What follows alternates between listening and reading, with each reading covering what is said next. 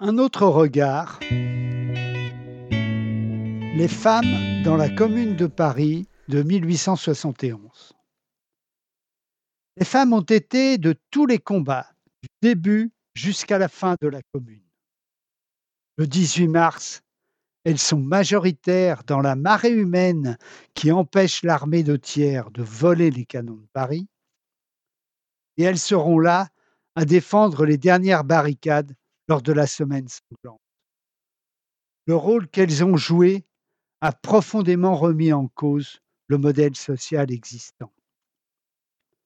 Il n'y a pourtant aucune femme dans les membres de la commune. Elles ne votent pas et ne sont pas élues. Rares sont celles qui ont des responsabilités, comme Léodile Champex, connue sous son pseudonyme André Léo, une journaliste socialiste et féministe qui rédige avec Benoît Ballon l'appel aux travailleurs des campagnes, destiné à lutter contre l'isolement du Paris insurgé, qui sera diffusé en France à 100 000 exemplaires, qui propose de donner la terre aux paysans, l'outil à l'ouvrier. Elle présidera également la commission de l'enseignement de jeunes filles, composée de cinq femmes.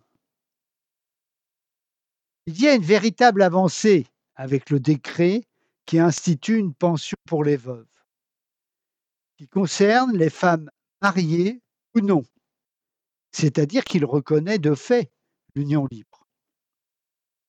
Et plus largement, les femmes devront conquérir leur place, y compris en s'imposant contre les hommes. Par exemple, la garde nationale, le peuple ouvrier de Paris en armes, est exclusivement masculine. Les seules femmes sont les cantinières. Peu d'entre elles seront au combat avant la semaine sanglante. Louise Michel est une des rares exceptions. C'est seulement deux semaines avant la fin qu'est officiellement installée, sous la pression d'une manifestation de femmes, une compagnie de citoyennes volontaires armées. Il leur est même difficile d'être ambulancières. Il faudra la mobilisation de comités pour imposer leur présence, comme le comité de vigilance des citoyennes de Montmartre ou l'Union des femmes pour la défense de Paris et les soins aux blessés. Elles jouent pourtant un rôle essentiel dans l'organisation de la vie quotidienne. Et dans les débats des dizaines de clubs qui se réunissent quotidiennement, avec des milliers de participantes et de participants, dans les églises réquisitionnées et les salles de bal. Ces clubs dans lesquels le peuple discute des choix politiques, vote d'émotion, dans une forme de démocratie directe très dynamique c'est l'Union des femmes pour la défense de Paris et les soins aux blessés qui va aller le plus loin dans l'organisation des femmes.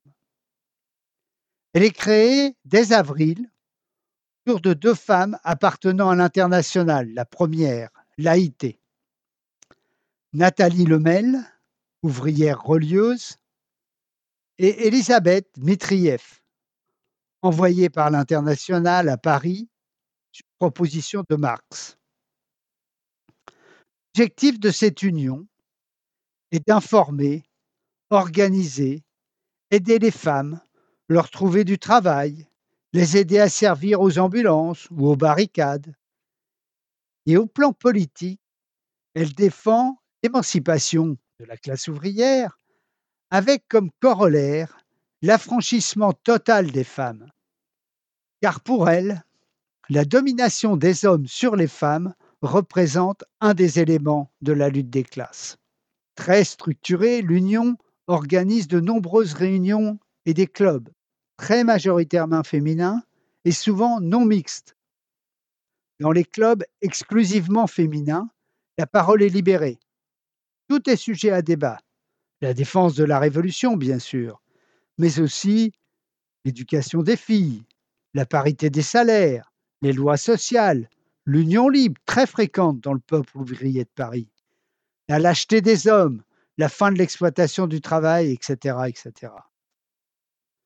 L'Union organise un service d'ambulance uniquement féminin, obtient la fermeture des maisons de tolérance, l'interdiction de la prostitution sur la voie publique, recense les chômeuses pour organiser des ateliers coopératifs gérés par des femmes, que la défaite ne permettra pas de mettre en place.